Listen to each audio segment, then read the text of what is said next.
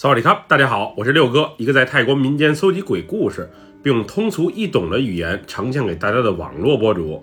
今天带给大家的故事名叫《深夜的孩子》，来自一位泰国曼谷朋友的分享。接下来，让我们一起进入到这个故事当中。我所讲的这件事儿发生在十多年前，要说那是一场梦，我也信。一切发生的实在是太奇怪了，直到今日。我还没琢磨明白，那到底是怎么一回事儿。我曾经是个无神论者，虽然以前逢年过节的时候也陪家里的长辈一起去寺庙里拜佛，但在我心里，像这种祭拜活动，更多的是一种寻求心理慰藉罢了。那些神灵佛祖要是真的存在，也不可能把每个人的愿望全都满足啊。我们每个人都是存在于这个世上的独立个体。与其把希望寄托在那些虚无缥缈的东西，还不如凭借自己的双手去开拓那些未知的未来。毕竟老天爷的事儿咱掌控不了，但是我想要怎样的生活还是可以自己选择的。我也算是一个努力的女孩，在别人看电影、约会的时候，我在读书；在别人玩手机又或是出游的时候，我在读书。因为我家不富裕的缘故。我只求未来能找到一份好的工作，在有钱赡养父母，给自己一个更好生活的同时，不给任何人添麻烦。原本我想成为一名医生，内科医生不行，外科医生也行。不过竞争实在是太激烈了，再加上学费贵，我也没法顺利获得奖学金，所以最后我退而其次，选择了医药专业。虽然与儿时的理想有一些差距，不过我一点儿也不遗憾，毕竟曾经为此努力过。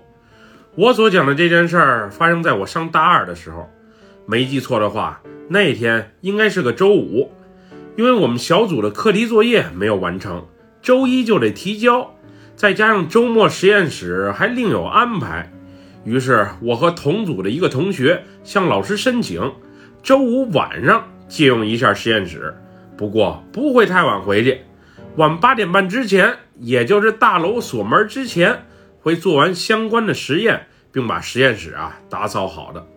那天原本一切还都挺顺利，从下午开始，我们一边做实验一边记录数据结果。当时和我同组的是一个叫小易的男孩，他虽然是个男的，但是我们大家都把他当成姐妹看待。也许从小和三个姐姐一起长大的缘故，小易的内心深处一直住着一位少女。虽然平时在大众面前，她还是很注意自己的形象。不过，当与我们这些好朋友在一起的时候，她则彻底放纵，做回真实的自我。原本我们这组啊还有其他人，不过有的家里有事儿，有的则是与男友约会。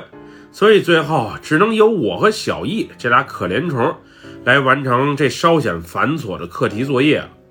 那天大约是晚上五点多钟，平时就很能吃的小易说肚子饿了，并神情怪怪地说要出门买点吃的填饱肚子，顺便喝杯咖啡提提神。因为当时最后一组实验啊只差出结果了，于是往他自己去楼下的七十一便利店逛逛。想吃什么，他自己买自己的就好了。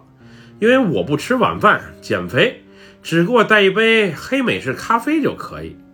当时我总感觉小易怪怪的，他一直朝我身后的位置看着，表情还有一些惊恐与慌张。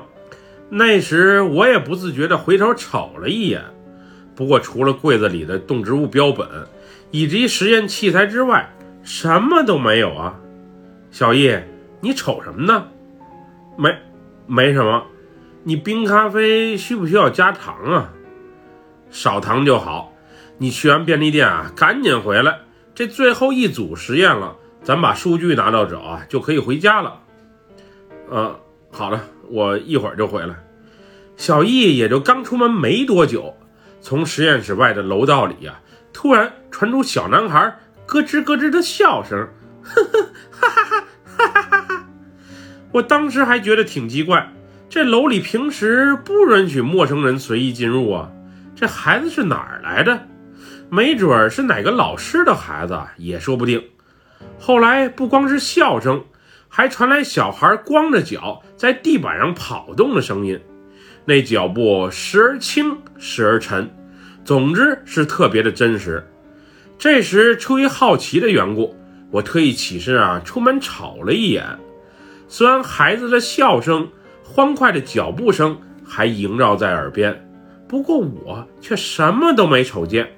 就在这时，先是啪的一下，整层的灯全部都灭了，电子实验器材滴滴滴滴的蜂鸣声也在提示着我，现在是备用电池工作状态，最多二十分钟。要是还处于停电状态的话，那这组数据算是白费了，还得重新做。我当时一下就急了，原以为能早点回去。好好睡个觉，没想到遇上了停电，真是够倒霉的。整层楼刚黑下没多久，之后外面的天空啊阴云密布，一阵电闪雷鸣之后，哗的一下下起了大暴雨。那一阵儿正好有冷空气来袭，傍晚的曼谷已经断断续续的下了好几天大雨了。不过今天停电，大暴雨都赶在一起了。这犹如恐怖电影般的诡异气氛，实在是让我有些心里发毛。我虽然对那些灵异的东西啊无所谓，毕竟我之前从没见过。不过要是真有坏人的话，我还是有些怕的。整个楼层除了刚才发出笑声的孩子，估计也就只有我了。要真有什么不好的事情发生，我可如何是好啊？有有人在吗？是停电了吗？我下意识地喊了一嗓子，不过却没得到任何人的回应，因为那时天还没完全黑，虽然外面是阴云密布，不过多少还是有些光亮的。那时的我啊，掏出手机，尝试给小易打电话，让他问问值班的老师到底是什么情况。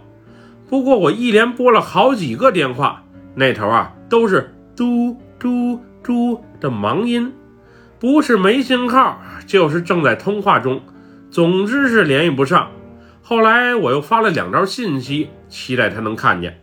随后我把手机的手电筒功能啊给打开了，多少能把整个房间照亮一些。姐姐，姐姐，姐姐。这时我感觉有什么东西从我身后一把抱住了我的双腿，我扭头一看。一个面色苍白的小男孩正眯着双眼冲着我微笑。这小孩个头不高，小脸啊胖嘟嘟的，瞅着还真挺可爱。姐姐，你能把灯给关了吗？实在是太晃我的眼睛了。这时我下意识地把手机上的手电筒给关了，然后问道：“你这小孩怎么一人来这儿玩了？你家大人呢？”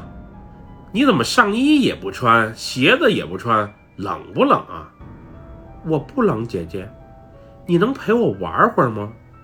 我爸妈把我落在这儿了，我也不知道他们去哪儿了。那你知不知道你爸妈的电话号码呀？要不我和他们联系一下？不用了，姐姐，你陪我玩一会儿就好。他们想起我了，会来找我的。因为那会儿啊，已经停电十多分钟了，要是电再不来的话，这组实验就算是废了。于是我让那个小男孩先是在旁边的板凳上坐了一会儿，并把桌上小易的糖果拿了两颗递到他的手上，之后一人回到实验器材前啊，查看情况。姐姐，姐姐，过来陪我玩一会儿好不好啊？姐姐，姐姐。过来陪我玩一会儿吧，我好无聊啊！终于，二十分钟一到，机器的蜂鸣声也停了，而我也做好了重新做这组实验的心理准备。小易也不知道干嘛去了，人不回来，也不回电话，希望这停电啊是暂时的。要是整晚都不来电的话，我们这组的作业恐怕是要泡汤了。姐姐，姐姐。你就陪我玩一会儿好不好啊？我实在是太无聊了，反正也没啥事儿可做，再加上这不知道来自哪里的可怜孩子，总祈求我啊陪他玩一会儿，要不我就和他玩会儿吧。小家伙连衣服鞋子都没得穿，头发还有些湿，他父母啊也真是心够大的，孩子丢了都不着急来找。那个小男孩，你过来到姐姐这里，你叫什么名字呀？你冷不冷？姐姐这有件外衣，想给你套上。谢谢姐姐了，我我不冷，也不饿，就是挺无聊的。虽然孩子嘴上这么说，不过我还是把自己的那件外衣披在了小男孩的身上。姐姐，姐姐，你叫什么名字呀？我之前见过你好几回了。我叫小美，你之前见过姐姐？我怎么没印象啊？你在哪里见过我？你每回来这里上课啊，我都在。还有你们班那个黄头发的姐姐，我也记得，因为她长得漂亮。我们班是有一个黄头发的女孩，那妹子身材好，家里也有钱，算是比较努力、人品还不错的富家女。小男孩这么一说，我心头顿时一颤。这孩子到底是谁？他又来自哪里？说是见过我好几回了，可我从来没见过上课的时候有孩子出现啊！姐姐，姐姐，你陪我玩一会儿好吗？咱们玩捉迷藏吧，我来藏，你来找，好吗？捉迷藏，这大黑天的，我看还是算了吧。要不姐姐给你讲故事吧？嗯，也行。那你先给我讲讲故事，等一会儿我听腻了，你再陪我玩捉迷藏好吗？好吧，讲什么故事好呢？你等等，姐姐我啊，先好好想一想。其实哄孩子最好的办法就是让他看手机，只不过当时我的手机啊已经快没电了，所以为了给孩子哄好，至少把他哄得不哭不闹，也就只有靠我以前在网上读到的那些心灵鸡汤故事了。原本小男孩站在我的身旁，歪着小脑袋斜靠在我的身上。听我讲那些故事，不过后来当我无意中碰触到了他的身体时，我发现这孩子的体温啊，怎么是冰凉凉的？莫非是衣服穿少了，着凉了？于是我把刚才披在他身上外衣的扣子给摁上了，并让他坐在我的腿上。我那会儿啊，两个胳膊搂在小男孩的身前，就希望他能暖和一些。原以为我那些小故事。会让看起来五六岁的孩子听着很无聊，不过小家伙仿佛还挺入迷的，并不时与我互动着。那会儿我想，这孩子还真是挺可爱的。以后我要是结婚了，也有一个如此聪明伶俐、懂事的孩子，那该多好啊！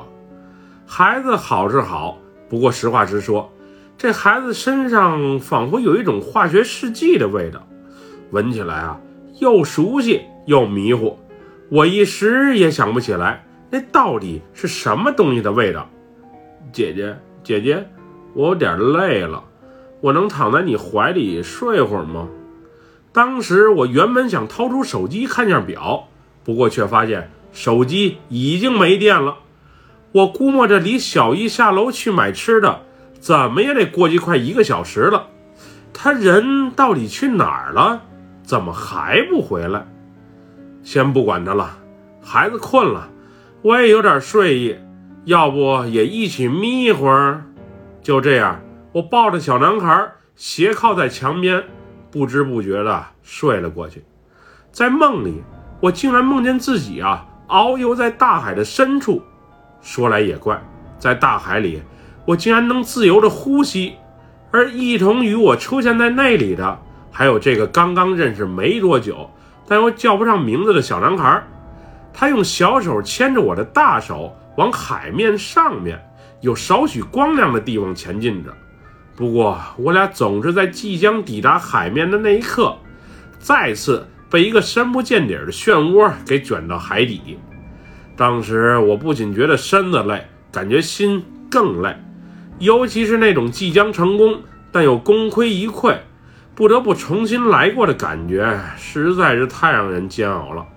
这个过程中，我感觉时间是很长很长，在那个梦里，每一个动作、每一个情景、每一个思考都是特别的真实。就在我即将崩溃之时，我是被一阵急促的呼喊声啊给惊醒了。小美，小美，快快别睡了，起来做实验了。我迷迷糊糊的睁开了双眼，然后慢吞吞的说道。那个小男孩呢？他去哪儿了？被他爸妈给接走了。当听见“小男孩”这仨字儿的时候，我能明显感觉到小易的表情啊，有点不自然。什什么小男孩？我我刚才回来的时候，没见到有任何人在你身旁啊。刚才有个胖嘟嘟的小男孩，五六岁的样子，非缠着我陪他玩。后来我给他哄睡了。他人却不见了，不会是被家长给接走了吧？小易，我看你咋有些不对劲儿呢？到底是什么情况？这时，小易指了指我身后那排储物柜的右上角，然后战战兢兢地说道：“刚刚才咱们一起做实验的时候，我就总感觉有一双眼睛在盯着咱俩看。后来抬头一瞅，那储物柜里啊……”什么时候摆放了一个泡在福尔马林瓶里的小婴孩？我记得之前那个位置应该是放着一瓶牛脑子呀。更瘆人的一点是，当我看向那个小婴孩的时候，他仿佛一只手抬了起来，并冲我微笑着打着招呼。我以为自己是太累了，可能眼花了，所以赶紧找借口下楼冷静一下，并买点东西喝提提神。我靠！你也太坏了吧！看见这么诡异的事情，你也不和我说一声，把我丢在这里，自己就跑了。小孩在哪儿？泡在瓶子里，还能自己动？我边说边瞅向小易所指的方向。这时我发现那里真有一瓶泡在福尔马林里的小男孩。这男孩一看就是早产儿，个头啊比正常婴儿要小很多。不过肢体发育已经完整，胳膊腿什么的都挺齐全。此时这孩子也是闭着眼睛的。你说他能抬手动，还能冲人微笑，这也太胡扯了吧！我醒来的时候，电已经来了。虽然停电导致实验仪器停滞了一段时间，不过实验结果好歹是出来了。至于准不准，那时感到有些疲劳的我和小易。已经顾不上那么多了。之后，我俩匆匆收拾一番，就离开了实验室。那次作业，我们组啊得了一个 B 加，成绩还算是可以，至少不拉我的平均分。之后，我们再去那个实验室上课的时候，我发现那个小婴孩的标本啊已经不见了。我是个无神论者，不过那天所发生的事儿实在是太诡异了，所以最终在好奇心的驱使下。我问了给我们上课的其中一个老师，那老师后来告诉我，那个小婴孩的标本是从曼谷一家公立医院拿到的。这标本啊，主要是给医学院的那些学生做展示用。原本那个孩子的标本是放在老师办公室隔壁的储物间里，那天储物间漏水，工人过来修，所以就临时放在教室后面的玻璃柜里。至于那孩子父母是谁，来自哪里，那就不得而知了。不过一切手续肯定是合法合规的。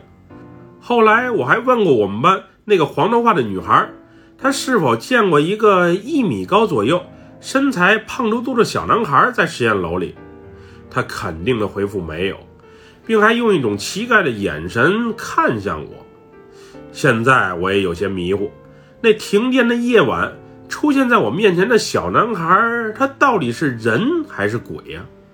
一切都是如此的真实，我的感官是不可能骗我的呀。而且还有那个奇怪的梦，这小男孩也出现了。那梦到底又蕴含着什么意思呢？那标本是五年前来到我们学校的，莫非那个小男孩的灵魂在随着时间的推移，慢慢的成长？并不现身、不显形的穿梭在我们其中，这也太不可思议了吧！之后的日子，有几天晚上，我还特意去实验楼里那间小男孩出现过的教室里啊瞅过，不过却没有任何诡异的事情啊再次发生。我倒是不怕那个孩子，只是想弄清到底是什么情况。去了几次，啥也没瞅见，最终我也就放弃了。无论那个小男孩是谁，他来自哪里，只求他一切安好吧。我从小到大所遇到的灵异事件，也就仅仅这么一回。那个孩子的微笑，那个很是动听的声音，我现在还记得。要说他是鬼。我还真不愿意接受这一事实，也许就是一个等待爸爸妈妈来接的孩子吧。本期故事就分享到这里，喜欢六哥故事的朋友，别忘了点赞和关注哟。咱们下期节目再见，么么哒，拜拜，萨瓦迪卡。